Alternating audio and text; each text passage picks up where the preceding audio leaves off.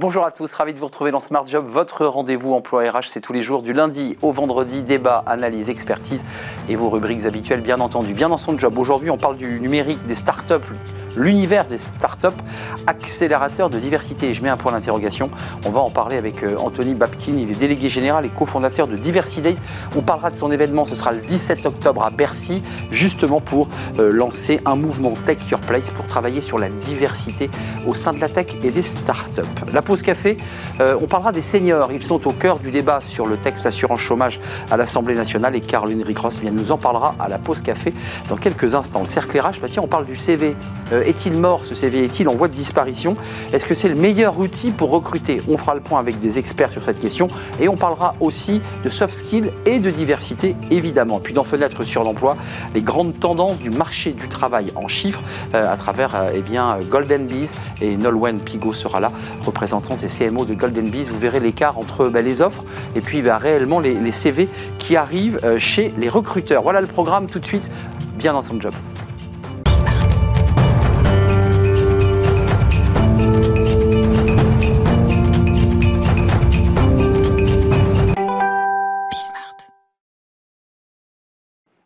Bien dans son job. On parle aujourd'hui de la diversité euh, au sein des, startups et, et, du monde de, la tech. C'est un, univers euh, très vaste et on en parle avec Anthony Babkin. Bonjour Anthony. Bonjour Arnaud. Euh, délégué général, cofondateur de Diversity Days. Et puis vous, bah, vous êtes là évidemment pour nous, nous, parler de cet événement parce que c'est un moment important pour vous le 17 octobre parce que bien Jean-Noël Barrault, en charge du, numérique, hein, vous ouvre les portes de Bercy et vous permet de lancer votre mouvement Tech Your Place. Qu'est-ce que souhaite faire ce mouvement et, qu'est-ce qu'il veut transformer? Alors, il réinterroge beaucoup de choses, ce mouvement, euh, sur les pratiques RH en particulier, celles des startups, et pas seulement des boîtes tech, donc ça peut être les fonds, euh, les, les acteurs du private equity, sur comment elles recrutent, qui est-ce qu'elles recrutent, et euh, surtout, est-ce qu'en interne, elles ont des politiques de diversité et d'inclusion? Une fois cela posé, de quoi on parle? Elles en ont, Tony, vraiment? J'ai l'impression qu'il ne se passe pas grand-chose de ce côté-là. On est sur quelque chose de, qui est au démarrage. Euh, alors, on sait que les startups ont réinventé beaucoup de choses, en particulier euh, sur le bien-être au travail, sur, ils ont créé le Chief Happiness Officer. Le cool Le baby-foot. non, je plaisante sans caricature, mais je veux dire, les startups ont, ont disrupté le fameux mot qui nous a occupés pendant des années, et en revanche, elles n'ont pas disrupté les pratiques RH elles sont quand même dans une logique de clonage. Aujourd'hui, quand on parle de talent pour une start-up, on parle plutôt de quelqu'un de jeune, de quelqu'un qui est euh, diplômé, plutôt grande école, plutôt urbain. Et si je rajoute des critères finalement comme ça, on, retrouve un, espèce de profil type et quelque part un miroir un peu déformé de la société, de ce que représentent finalement les effectifs euh, d'une start-up. Et quelque part, on l'a vu dans une étude que nous, on a menée avec euh, donc Diversity PwC, occurrence, qui montre que quand on réinterroge les Français, alors beaucoup sont très enthousiastes à l'idée de travailler dans une start-up, mais au final, il n'y a qu'une toute petite part des Français qui ont commencé à postuler dans une start-up, à peine 20%. Hmm, et finalement, pour ceux qui n'y postulent pas, eh bien, ce sont pour des critères d'âge ou des raisons de, de niveau de diplôme. Donc, euh, Dans cette étude, il y a une chose intéressante aussi. Vous dites, vous, c'est votre euh, punchline que le, numérique et les startups, c'est l'ascenseur social du 21e siècle. Il y a quand même 39% au sein des startups euh, qui, ont, qui estiment avoir été victimes de discrimination. Enfin, c'est quand même, c'est presque la moitié quand même. C'est énorme. C'est un chiffre qui, qui nous a évidemment surpris pas tant que ça quand on voit effectivement des startups dans lesquelles parfois il suffit de passer dans les couloirs pour voir un peu l'homogénéité de, l'âge, des profils, etc. Donc il y a un vrai sujet aujourd'hui de, changer cela. Et, je fais vraiment la, distinction entre notre slogan qui est le numérique accélérateur de diversité parce qu'on considère que cette compétence numérique, elle peut, elle peut ouvrir des portes. En revanche, si les portes des startups sont fermées parce qu'il n'y a pas de politique de diversité, c'est-à-dire que on ne corrige pas les billets, euh, donc des managers, quelqu'un qui va avoir, euh, qui va discriminer sans s'en rendre compte peut-être, en disant tiens, j'ai pas le feeling, mm. cette personne ne me ressemble pas. Ou... Une sorte de subjectivité liée à ses propres. Et on est tous bourrés de billets, hein, donc euh, il s'agit de les corriger de manière générale. Est-ce qu'il y a une politique de diversité et inclusion sur, je sais pas, sur les questions du handicap, du genre? Ça, c'est votre boulot à Diversity Days. Hein. Complètement. Alors, vous travaillez avec Mosaïque RH, qui avec Saïd Amouche, qui est souvent venu sur ce plateau. quels sont, pour être très concret, les outils que vous décidez de mettre en place? Je vous pose une question simple. C'est un débat qui est sur la table, c'est un débat politique. On oblige par des lois coercitives ou on fait de la pédagogie, on accompagne, on explique Quelle est votre ligne? C'est pas c'est pas l'un ou l'autre, c'est l'un et l'autre. Euh, mm. J'ai l'impression qu'il faut inciter euh, parce qu'on l'a vu pour les femmes, ça a été euh, évidemment une manière d'accélérer la présence des femmes dans des conseils d'administration, comités de direction, etc. Loi Rixin, Copé Zimmermann. Exactement. Et puis plus récemment la loi Egal Pro aussi sur les questions de parité en termes de, de, de salarial. Et puis le deuxième axe pour moi qui est important, c'est ce qu'on propose dans Take Your Place. Donc c'est un mouvement qu'on a expérimenté il y a maintenant euh, une petite année. Euh, l'objectif avec une vingtaine de startups, dont euh, Golden Beats fait partie, on a expérimenté pendant un an plein de solutions. comment on mesure cette question de diversité et d'inclusion avec des outils tels que Me and You Too, Mixity. comment on met en place des modules de formation pour former les managers aux pratiques non discriminantes? Comment on crée des rendez-vous RH, job dating pour faire rencontrer des talents, des entreprises qui ne se rencontrent pas suffisamment parce que ce talent est discriminé sur la base de son nom à consonance étrangère, sa ville sur son CV, etc. On a fait plein de choses. Et là, bah, cet événement du 17 octobre signe, on va dire, le, deuxième temps fort, la saison 2, de passer de l'expérimentation à quelque chose de plus appuyé avec euh, le soutien de Jean-Noël Barraud et de Clara Chapa euh, en directrice de mission French Tech. Ça, c'est très très important, ces, soutiens. Ça veut dire qu'il y a une volonté politique. ce qui est quand même intéressant dans ce que vous nous dites, c'est que la start-up a été vendue comme un peu le monde merveilleux. Vous évoquiez le baby-foot, mais espèce dans le lieu cool, on vient en t-shirt, on fait un peu ce qu'on veut, on n'a pas d'horaire. Et en fait, on découvre à travers l'étude que vous portez que c'est un univers finalement très endogamique et très discriminant. Je pense que beaucoup de fondateurs de start-up ont conscience qu'ils ont recruté des gens qui leur ressemblaient, parce que voilà, on, monte une start-up, il nous faut des gens à un moment euh, qui vont vite, qui viennent, qui ont nos méthodes, qui nous ressemblent. Alors on prend euh, un ami, euh, quelqu'un de sa, son, sa promo, etc. Et beaucoup de fondateurs de start-up se sont pris un peu ce truc-là dans la tronche au moment où il a fallu changer d'échelle ou, euh, hmm. parfois une crise. La boîte grossissait très vite. Euh, l'exemple du style français est un très bon exemple. Guillaume Chibaud est devenu un, des premiers acteurs engagés dans le mouvement, d'ailleurs qui a ouvert son réseau en disant mais moi je me suis pris ça en pleine gueule, mais d'autres se rendent pas compte de ce qu'ils sont en train de créer. Donc euh, quand on sait qu'aujourd'hui les start-up en France représentent 10% des emplois en CDI, que 30% des nouvelles offres d'emploi en France sont dans le milieu de la tech et du numérique, on a un enjeu énorme de faire en sorte que ces métiers soient ouverts au plus Donc vous avez un gros travail RH pour mobiliser, parce que les startups, on le sait, n'ont pas toujours de, RH. Euh, ils se débrouillent tout seuls, ils, ont, ils font ça un peu à l'ancienne. Donc il faut aller parler aux, décideurs, à ceux qui ont créé leur boîte et qui vous répondent souvent. Et moi, je suis en train de développer mon business. J'ai très peu le temps de m'occuper de ça. C'est ça leur réalité aussi. Oui, au départ, je pense que quand on est une petite structure, c'est difficile de se dire c'est prioritaire, c'est stratégique. non, parce que voilà, ils développent.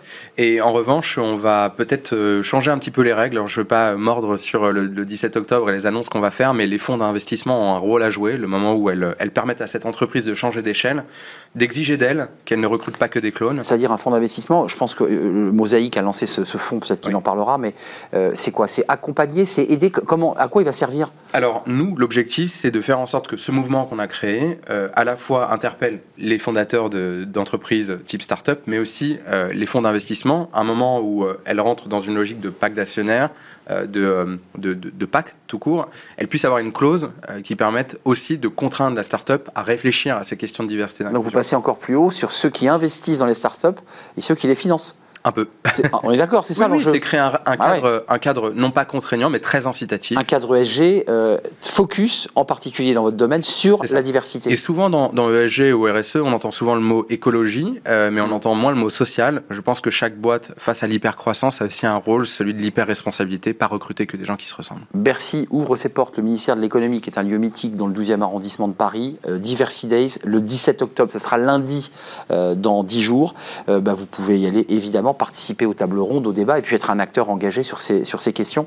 Euh, un dernier mot Oui, j'aimerais conclure en disant que c'est un appel, moi, que je lance à tous ces fondateurs de start-up, euh, acteurs des fonds d'investissement, euh, qu'en fait, on parle de recruter à compétences égales, avoir des, des chances égales. Et on ne parle pas d'empathie, de solidarité cette fois-ci, on parle bien exact. de permettre... De compétences égalité de chance, égalité de compétences et permettre d'avoir des profils différents qui ne se ressemblent pas à l'arrivée. Ce n'est pas une main tendue vers sa jeune des quartiers, c'est aller chercher les compétences de ces quartiers. Merci.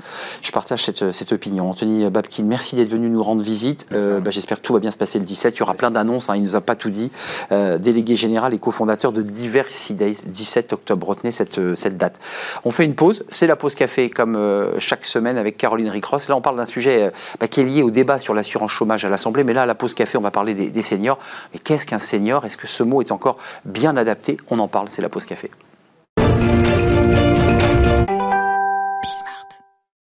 La pause café avec Caroline Ricross. Bonjour Caroline. Bonjour Arnaud. Comment allez-vous? Ça va très bien et vous? On parle d'un sujet dont on parle beaucoup sur ce plateau dans Smart Job des seniors, euh, sur sa définition, sa place dans la société, et vous avez choisi de nous en parler à la pause café. Euh, c'est un sujet évidemment tendu, puisqu'il y a le débat qui va démarrer à l'Assemblée nationale, qui Mm. s'annonce évidemment lui aussi tendu. Euh, pourquoi parler aujourd'hui des seniors en entreprise? Eh ben, pourquoi D'abord, j'ai surtout envie de commencer par un peu le commencement. Euh, pourquoi Qu'est-ce qu'on, qu'est-ce qu'un senior en fait hein Qu'est-ce qu'on entend par un senior? À partir de quand nous passons dans cette catégorie au travail de senior? En fait, tout dépend à qui on pose la question. Arnaud, Euh, Exact. une étude euh, qui a été réalisée il y a quelques jours par l'institut Ipsos pour l'association à compétences égales exprime justement en quoi les recruteurs et les candidats, alors les candidats c'est les actifs de plus de 40 ans, n'ont en fait pas la même définition Oui. de ce qu'est un senior. 40% des candidats associent en fait le mot senior à une personne d'un certain âge, alors que pour les recruteurs, un senior c'est tout simplement une personne qui a euh, énormément d'expérience professionnelle. Hmm, C'est pas vu pareil, ouais. Voilà. Euh, à quel âge on est senior pour ren- rentrer dans le concret Parce que y a je crois qu'il y a plusieurs âges en fait. Mais oui, un peu. C'est là où ça se complique. Toujours d'après cette étude, pour la majorité des recruteurs, un salarié en fait est senior quand il a plus de 49 ans, ce qui est quand même euh, relativement jeune, je trouve, et s'il a un minimum de 16 ans d'ancienneté au même poste. Les candidats, eux, se perçoivent en fait euh, seniors un peu plus tard quand même, à 53 ans, et pour eux, il faut avoir passé à peu près 18 ans et demi dans le même poste pour être considéré comme un senior, soit deux ans et demi de plus par rapport à ce que pensent les recruteurs. Et pour rester dans l'étude, elle s'intéresse aussi à la place des seniors dans l'entreprise, où ils se situent dans les hiérarchies. Tout à fait. Et cela d'ailleurs dès l'embauche. hein. Les entreprises, est-ce qu'elles sont prêtes à embaucher des seniors? C'est une question qu'il faut se poser euh, actuellement. Et sur cette question, candidats et recruteurs reconnaissent quand même qu'il existe des freins à sélectionner des seniors. Alors pour les recruteurs, cette réticence, elle s'explique par trois facteurs principaux. D'abord, ils craignent que ce salarié euh, senior ne parvienne pas véritablement à s'intégrer au sein des équipes qui sont un peu plus jeunes. Après, la majorité des recruteurs ont également peur que le salarié ne parvienne pas à s'adapter aux nouvelles technologies, aux technologies euh, les plus récentes. Et oui, c'est vrai, de temps en temps, ça évolue selon les métiers. Enfin, ils craignent également d'embaucher une personne qui est proche de la retraite et qui dit proche de la retraite dit du coup moins de temps dans l'entreprise. Pour le candidat, le temps restant avant la retraite est également perçu comme un frein hein, pour embaucher un senior. Et puis l'autre difficulté, bah, forcément avec l'âge, c'est potentiellement la santé qui peut être un peu moins bonne. Hmm. Ah, Il y a l'assurance chômage, puis aussi la réforme des retraites qu'on veut repousser à 65 ans. Oui. Ça peut peut-être donner une autre option. Alors, malgré les freins que vous citez, Caroline, quand même, les, recruteurs, les entreprises jouent plutôt le jeu en matière de recrutement. Oui, puisque 6 recruteurs sur 10, toujours euh, selon cette étude, indiquent avoir déjà proposé la candidature d'un senior à un manager ou encore à un client à eux.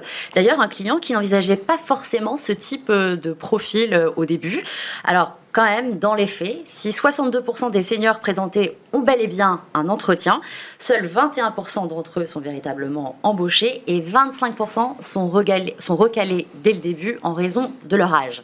Euh, toutefois, Contrairement à ce qu'on pourrait croire, l'emploi des seniors progresse en France. D'après l'INSEE, le taux d'emploi des 55-64 ans a atteint Oui. 56,1% au quatrième trimestre 2021, même si la France quand même euh, reste un peu en retard par rapport à ses voisins européens. D'ailleurs, j'ai cherché, c'est en Suède où le taux d'emploi des seniors est le plus élevé.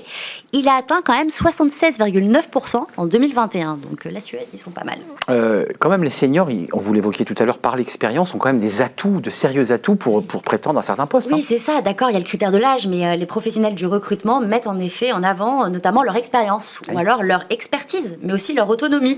Autre atout, leur goût peut-être de transmettre euh, aux jeunes générations ou même leur capacité de recul et d'analyse de, de la prise de risque également. Ces atouts sont d'ailleurs les mêmes que ceux qu'identifient les, candid- les candidats pour eux-mêmes. Et puis, pour trouver un emploi, en fait, les candidats seniors font euh, preuve de plus en plus de souplesse, toujours d'après cette étude Ipsos. Trois Oui. candidats sur quatre se disent prêts à changer de fonction, par exemple, ou encore même à baisser Ah, leur ouais, rémunération pour clair. avoir euh, un travail. De même, un salarié sur trois seniors se dit prêt à déménager pour trouver un emploi. Donc, beaucoup plus de souplesse. Euh, Il y a le débat, je l'évoquais tout à l'heure, sur, sur le travailler plus longtemps. Enfin, la réforme n'est pas faite, évidemment. Euh, la vraie question, c'est comment booster cette fameuse employabilité des seniors, malgré tout. ça, parce qu'il faut quand même se poser euh, la question avec euh, cette réforme. La majorité des recruteurs sont pour la mise en place en fait d'un dispositif euh, légal qui imposerait aux entreprises justement de recruter un quota. comme un quota. Mmh, bien sûr. Euh, près de 8 recruteurs sur 10 pensent qu'un tel dispositif permettrait d'augmenter euh, leur taux d'emploi.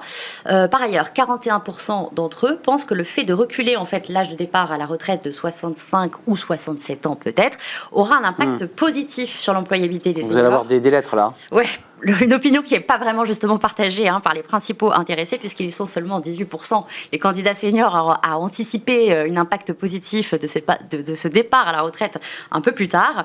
Quoi qu'il en soit, si l'âge de départ à la retraite est repoussé à 65 ou 67 ans, il y a une mesure d'accompagnement spécifique à destination des seniors euh, qui semble prioritaire à la fois pour les candidats et pour les recruteurs.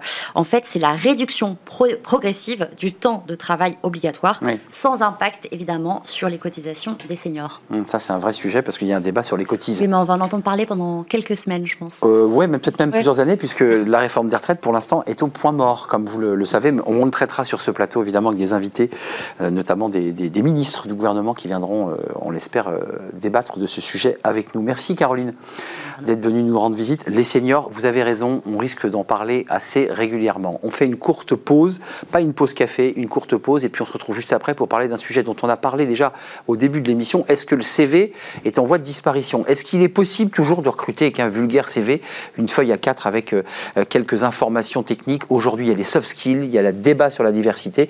Est-ce qu'il y a d'autres outils pour recruter? Nous connaissons une pénurie de main-d'œuvre On fait le point juste après la pause avec trois experts.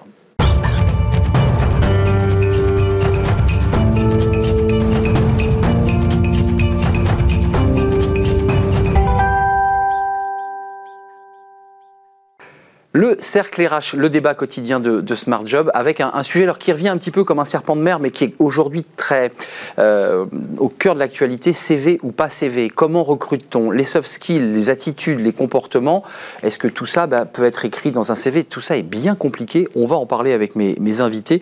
Ils sont là et je ne suis pas sûr qu'ils partagent le même point de vue sur l'utilité et le rôle de ce CV. Valérie euh, Delandre, merci d'avoir euh, j'ai dit une bêtise De Flandre. De Flandre, mais bien sûr, mais c'est euh, Valérie de Flandre. Vous êtes euh, du CIDJ, donc du Centre d'information et d'orientation de, la jeunesse, euh, qui a changé l'adresse, juste qu'on le dise. Oui, maintenant nous sommes 4 places du Louvre. 4 places du Louvre.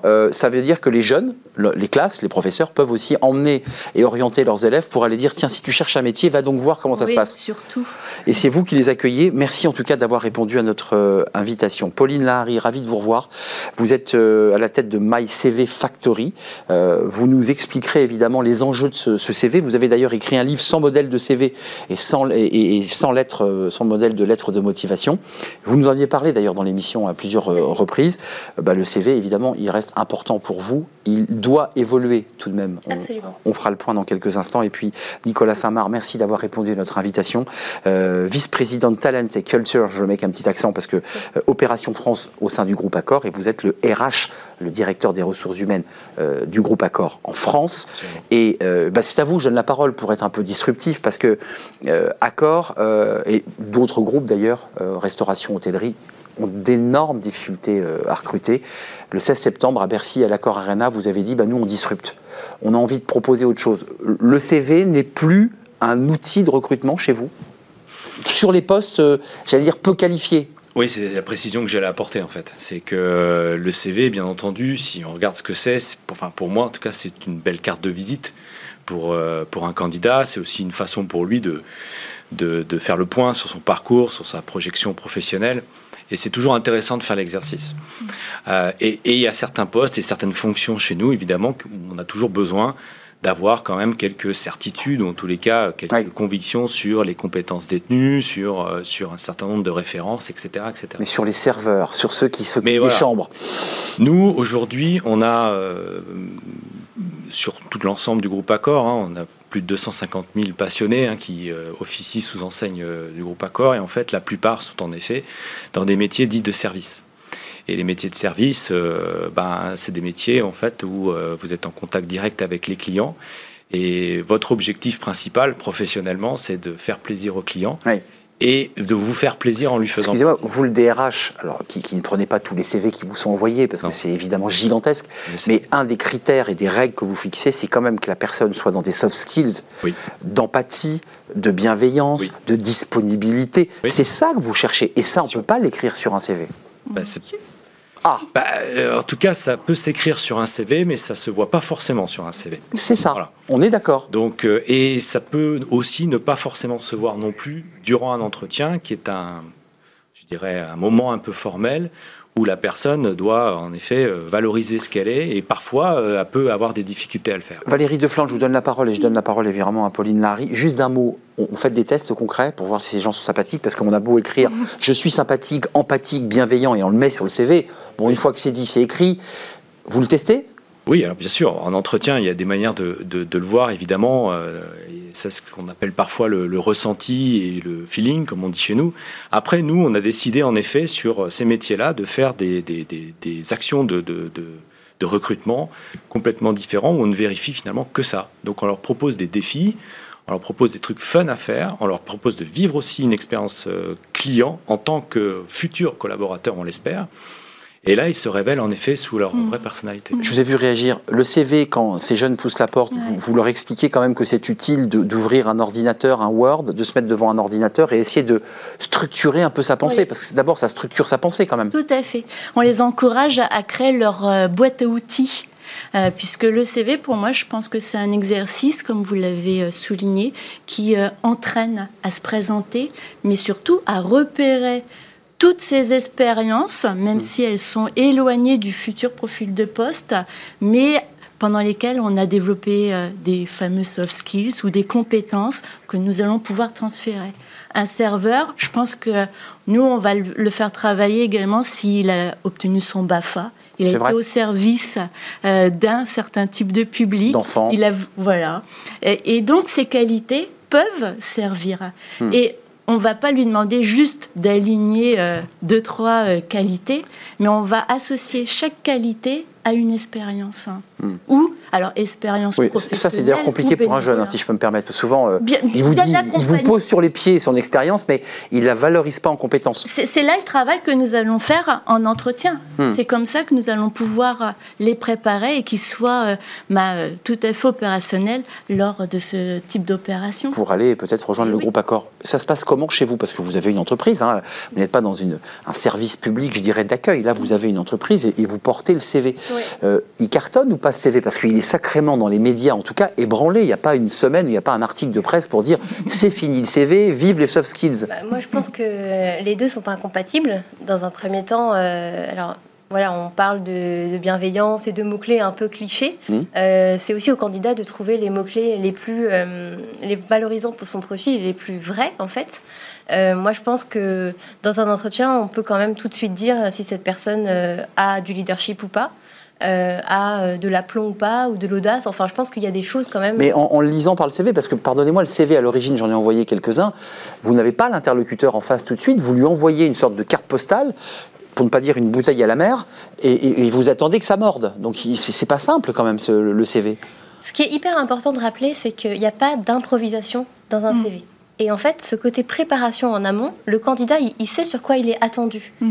Euh, il sait que Accor, demain, va regarder telle et telle chose dans, dans la section. Donc c'est les mots-clés, on est d'accord. Donc c'est des mots-clés. Donc Ah oui. c'est vrai que c'est notre, euh, notre cœur de métier aujourd'hui, c'est de construire des contenus de qualité qui correspondent bah, aux Eh oui. attentes des entreprises, mais aussi à la personnalité du candidat. Donc vous nous levez un petit coin de voile de secret, pour dire simplement, c'est que c'est scanné d'une manière Oui. presque informatique, Tout à fait. et on, en ex- on est d'accord, hein Oui. et on en extrait les mots-clés, vous confirmez. Je confirme. Il n'y a pas quelqu'un qui lit les CV du matin au soir. Il y a un recruteur va passer euh, en moyenne 15 à 20 secondes sur un CV. Donc il va être euh, et il y a très peu de chances qu'il aille jusqu'au bout.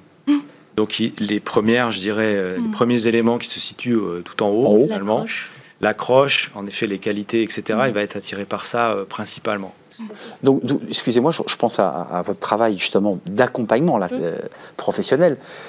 On avait un invité tout à l'heure qui nous disait mais il y a des biais qui sont terribles pour les managers, le quartier, le nom, l'origine ethnique, euh, et donc qui crée finalement une forme de discrimination pour certains jeunes. Je suis pas du tout d'accord avec ce. D'accord, non, mais-. Euh, Aujourd'hui, moi, j'ai d'ailleurs euh, parlé à Patrick euh, Schnarnitsky, qui est un peu le, bah, le leader de, de ces pensées-là euh, sur le CV anonyme. Hum. Et en fait, pendant deux ans, euh, ces, ces études ont montré que en fait, le CV anonyme discrimine bien plus, puisqu'il faut quand même savoir que quand une personne lit un CV de quelqu'un défavorisé, issu de quartiers compliqués, en fait, il y a une forme de tolérance instinctive. Et donc, en fait, les fautes d'orthographe, C'est donc un biais. C'est un un nouveau biais. ça permet aux personnes les plus en difficulté d'être pris quand même, d'être reçus en fait, et d'avoir leur chance. Mm.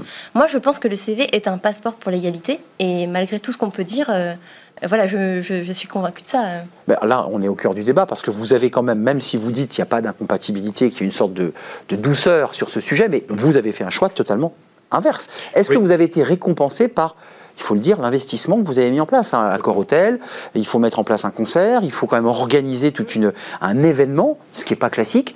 C'est Euh, associé à un concert. hein, Non, non, mais je veux dire, c'est euh, c'est un investissement différent que d'attendre des CV. Ah non, complètement. Euh, on est totalement satisfait. On a eu accès en fait à des personnes qui sont venues. Alors je parle pas de l'accord Dance Challenge, mais je vais parler des jobs au talent au mois de, de juin et juillet.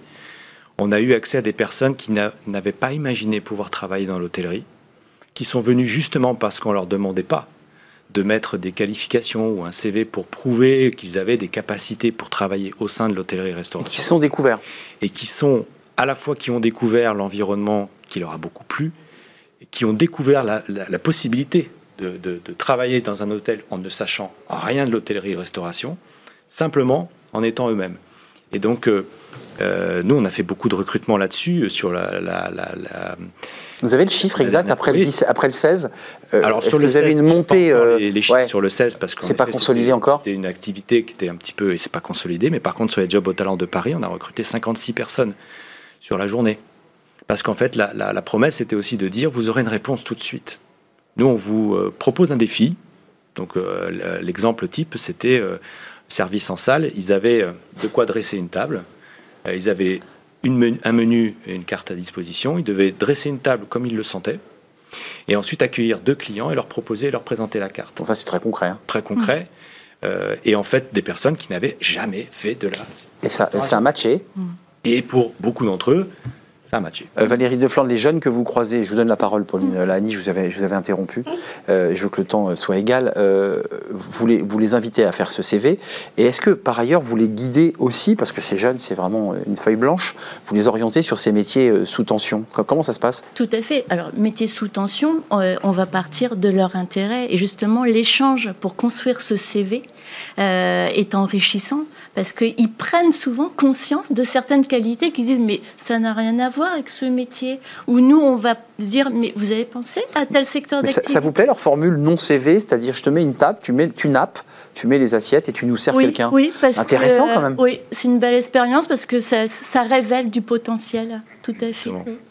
Euh, ça marche pas pour tous les, les jobs, parce qu'un un job d'ingénieur ou de, de chirurgien ou dentiste, c'est plus compliqué. On fait pas des tests directement sur bouche quand même. C'est très bien de le faire sur ces, euh, sur ces métiers-là. Et d'ailleurs, je trouve qu'en fait, on parle plus ici d'expérience candidat, Mhm. qui est aujourd'hui C'est exactement ça. euh, euh, le, le summum euh, de, de la mode, enfin de la mode, en tout cas de ce qu'il faudrait faire. Ah, on sent un petit peu de. Non, pas du tout. C'est juste que les candidats aujourd'hui sont en recherche d'expérience candidat. Hmm. Une entreprise qui ne va pas lui, lui répondre, euh, apporter un soin à, son, à sa petite personne, euh, va vrai. être mal vécu. Donc, ils sont vraiment dans cette mouvance et c'est super. C'est ce que dit Benoît Serre. On est passé d'un marché employeur au marché des employés. Moi, je trouve que cette phrase, qui est le vice-président de la NDRH, elle, elle dit exactement ce que vous racontez. D'accord, bah, c'est vraiment ça, c'est l'expérience candidat sur laquelle moi je travaille aussi beaucoup euh, avec le candidat en disant ben voilà, est-ce qu'il y a des entreprises vers lesquelles tu vas naturellement aller? Renseigne-toi quand même sur qui elles sont, est-ce qu'elles te correspondent, est-ce que vraiment c'est un style qui va te convenir plus tard pour éviter une désillusion? Enfin, c'est quand même une petite révolution, vous qui êtes dans ce secteur euh, de l'emploi sous toutes ses formes. Vous êtes des partenaires de, de ce dossier et vous, un acteur. Enfin, c'est une révolution pour les grands groupes de se dire on doit repenser la manière dont on, on va accueillir nos candidats, dont on les accueille, et donc les outils, puisque ça passe aussi par le CV. Et, et- et je dirais que Vous avez encore des CV d'ailleurs, excusez-moi, je fais une petite oui, bien sûr. On vous, vous en recevez euh, spontanément Bien sûr, on est, on a un job board euh, sur lequel on reçoit des, on a des annonces, on reçoit des CV. Euh, bon, ils sont pas toujours en effet de très bonne qualité aussi, il faut le dire. Euh, puis on a, on est présent aussi sur différents types de job boards où là, quand on reçoit des candidatures, on reçoit des, des CV, bien entendu. Euh, mais vous, vous- vous poursuivez l'initiative ou vous êtes vraiment dans un, un, un coup, un coup d'essai où vous dites dorénavant, pour les postes dont on parle, qui sont des, des postes peu qualifiés pour des gens qui n'ont peut-être jamais bossé dans l'hôtellerie, Mm. c'est la meilleure formule Oui, pour moi, c'est la meilleure, c'est la meilleure formule, en tout cas à date et post-crise sanitaire. Oui, parce que vous l'avez traversé avec, dou- avec douleur. Et en fait, euh, on l'a traversé avec beaucoup de douleur, mais un des bénéfices, c'est que ça a permis aussi à nos partenaires hôteliers de changer un peu leur euh, disque dur, leur setup. C'est-à-dire qu'à partir de ce moment-là, ils se sont dit, aujourd'hui, j'ai un vrai manque euh, de personnel qualifié, issu des écoles hôtelières, Clairement. etc. Et donc, comment je fais? Je dois faire tourner... Faut que j'élargisse. Et en sachant que le business était revenu de manière très, très, très forte. C'est clair. Ah, tout le monde recherchait, enfin voilà. Tout le monde voulait faire aller à l'hôtel. hein. Ah oui, bien sûr, bah, reprendre une vie euh, à peu près Ça. normale. Sauf qu'en effet, dans nos hôtels, euh, voilà, l'UMI dit qu'en en gros, on a eu une trentaine de pourcents de personnes qui ont quitté ce secteur. et Et on a vu des restaurants qui, pas. fermaient, enfin qui, Exactement. qui n'ouvraient pas parce que Nous, pas de serveur. eu, euh, on a encore des restaurants qui, euh, de temps en temps, ferment une fois par semaine parce que malheureusement, ils n'ont pas suffisamment de perso pour faire de la rotation. Euh, Pauline, les- les- les- vos clients, euh, parce qu'il y a LinkedIn aussi qui concurrence assez durement. Je, je sais que les, les RH, bah, sont, bah, les équipes sont sur LinkedIn. hein. Il y a- il y a- c'est- devenu un nouveau moteur de recherche euh, qui concurrence tout le monde finalement. Mm.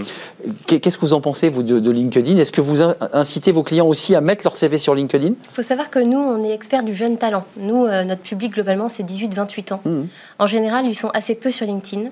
Mais c'est Euh, vrai, c'est pas on leur réseau. encourage bien sûr à y aller. Cependant, attention, nous on a beaucoup d'écoles euh, du numérique et tech, et en fait, les candidats se sentent harcelés et ne veulent plus volontairement venir sur LinkedIn parce que c'est comme un appel euh, de prospection commerciale pour eux Donc de on va- recevoir des appels d'entreprise. C'est ça, en permanence, on les appelle. Exactement. Donc pour certains métiers pénuriques, je pense que la mode va être à arrêter LinkedIn.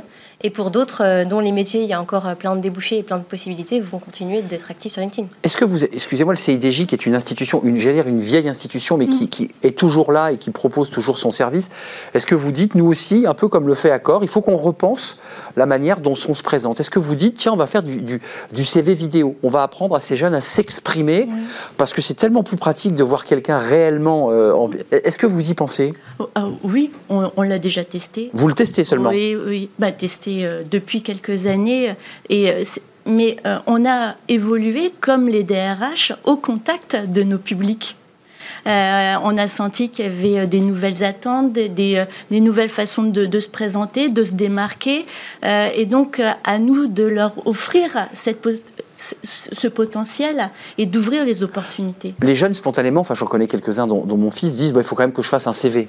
Quand c'est quand même resté dans, c'est c'est quand même resté dans les mœurs. Mais le CV, euh, il évolue. Il peut être accompagné d'un QR code. C'est ça. Il peut être accompagné d'un portfolio.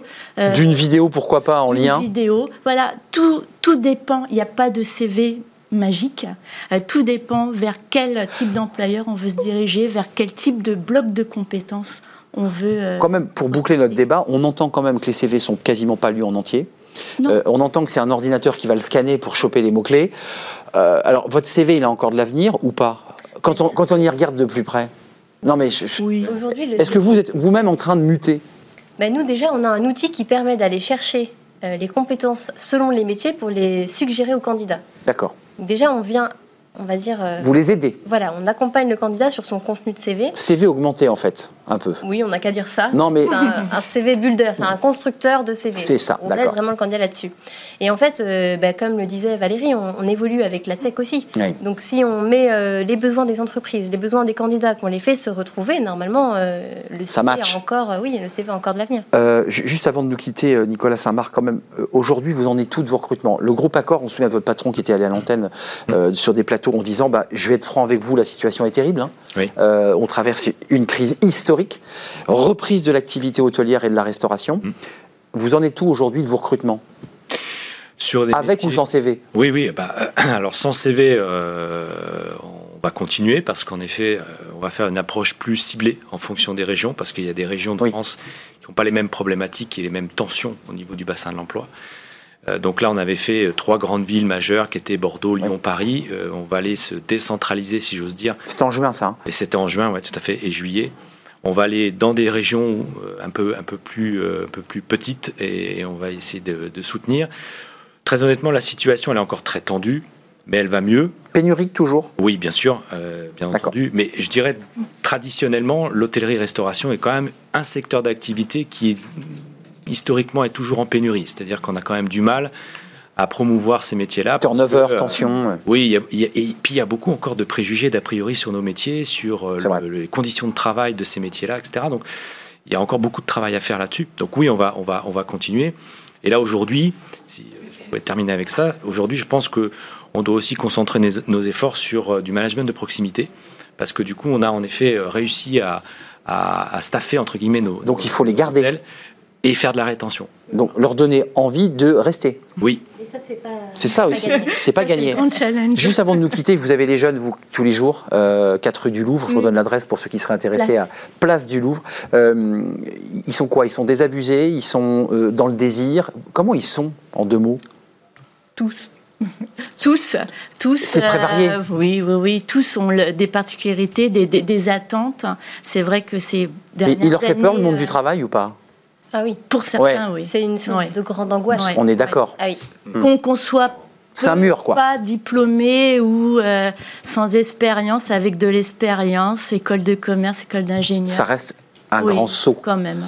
Merci à vous, c'est un vrai plaisir de partager ce moment et ce, ce débat. Merci euh, à vous, euh, Valérie de Flandre. Merci. Vous êtes euh, au CIDJ, Centre d'information et d'orientation de la jeunesse. Vous les croisez tous les jours, vous les orientez, vous les accompagnez dans leur CV, entre autres. Euh, merci à, à Pauline Lahari, euh, My CV Factory et ce livre, euh, les 100 euh, lettres de les 100 modèles de CV et 100 lettres de, de motivation. Je n'ai pas cité l'éditeur.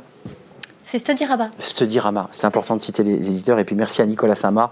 Là, je vais le dire en français, vous êtes euh, directeur des ressources humaines groupe Accor France. Tout à fait. Euh, et vous allez poursuivre eh bien, ces, ces initiatives, ces événements, ces expériences clients, euh, candidats, pour le dire euh, simplement. Merci à vous trois. On va rester dans le ton avec Fenêtre sur l'emploi. On va parler des recrutements et de l'écart entre eh bien, le nombre d'offres sur le marché et le nombre de réponses, le nombre de personnes qui répondent. Vous allez voir, c'est terrible. On en parle tout de suite.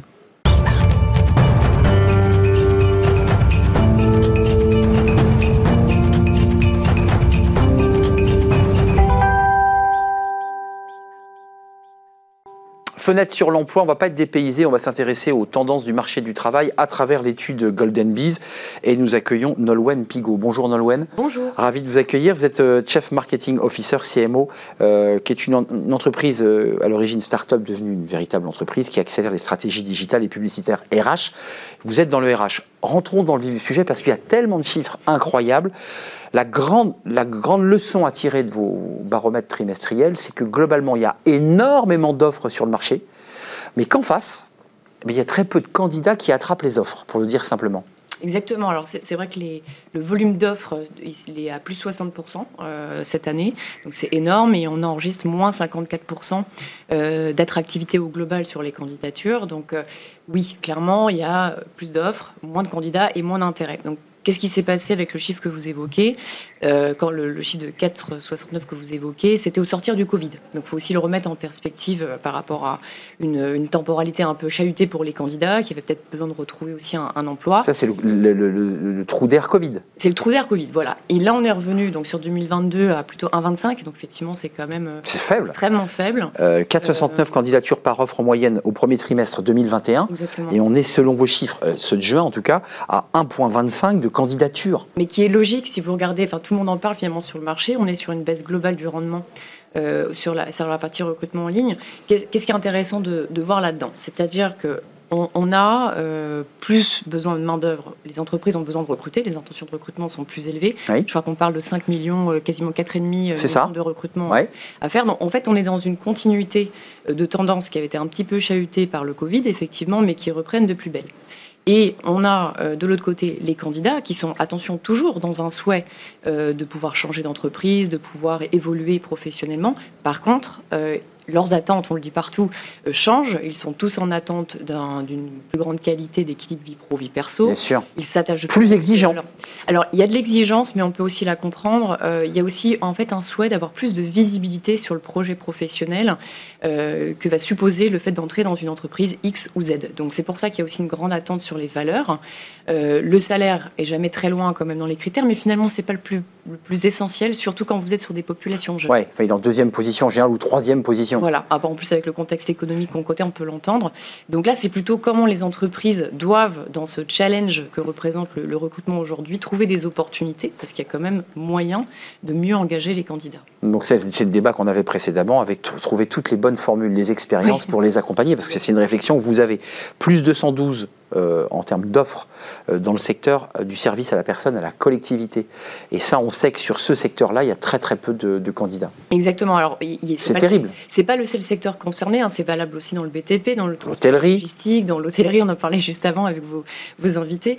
Euh, en fait, il, y a un- il peut y avoir aussi des, des secteurs d'activité, je peux aussi vous parler de l'industrie agroalimentaire, où en fait la, la pénibilité du job ou la complexité de comprendre Évidemment. ce que ça veut dire peut être un petit peu refroidir. Par contre, ça ne veut pas dire qu'il n'y a pas de projet possible pour le candidat avec l'entreprise, dès lors que c'est clair et que ça peut correspondre à une perspective d'évolution. euh, pour, euh, vous parler aussi du potentiel de reconversion. On en parle très peu aujourd'hui, mais il y a beaucoup de gens qui, par le- la quête de sens ou le souhait de changer de métier, peuvent aussi se positionner euh, sur des métiers. Vous par- vous parliez de l'hôtellerie ou des gens qui ne venaient pas de l'hôtellerie. Et qui découvrent ce métier. qui découvrent le métier, tout à fait. Donc il y a un, parfois en fait un, un potentiel qui n'est pas encore activé. Donc chez Golden Bees, on essaye nous d'activer les leviers publicitaires. C'est ce qu'on fait depuis 7 ans pour permettre euh, la rencontre. Mais euh, Ça, c'est votre boulot, ça. Voilà, c'est notre boulot exactement. Ouais, c'est créer ce lien. C'est exactement, c'est permettre à l'offre et la demande de se rencontrer dans les meilleures conditions, parce qu'on sait très bien que c'est le ciblage et la qualité euh, finalement qui va, qui va conditionner la rencontre effective. Mais maintenant, il faut aller un petit peu plus loin, et c'est ce qu'on continue de faire. Il faut connaître les tendances du marché, il faut euh, s'attaquer à la, à la donnée et au comportement du candidat pour vraiment répondre à ses attentes et permettre la rencontre. Oui, et puis, et puis travailler aussi sur des problèmes structurels là, qui échappent à, à Golden Bees, hein, qui sont la, la rémunération, l'attractivité, la qualité de travail aussi, euh, l'expérience candidat. Euh, un mot, euh, votre objectif à travers ces baromètres, c'est de se dire, on trouve les, quoi, les formules, la bonne formule vers le plein emploi. Disons que On en est loin, là. Chez Golden Bees, en fait, on a un ADN très, très positionné sur la data. Pourquoi? Parce que la donnée, euh, c'est pas quelque chose qui, qui, qui permet de s'enfermer dans des scénarios de travail. Ça permet de disposer d'informations factuelles pour prendre des décisions. Donc on, l'a- on, on utilise nous la donnée autour du, du héros immédiat, mais surtout sur le fait de donner de la donnée intelligible pour prendre des décisions.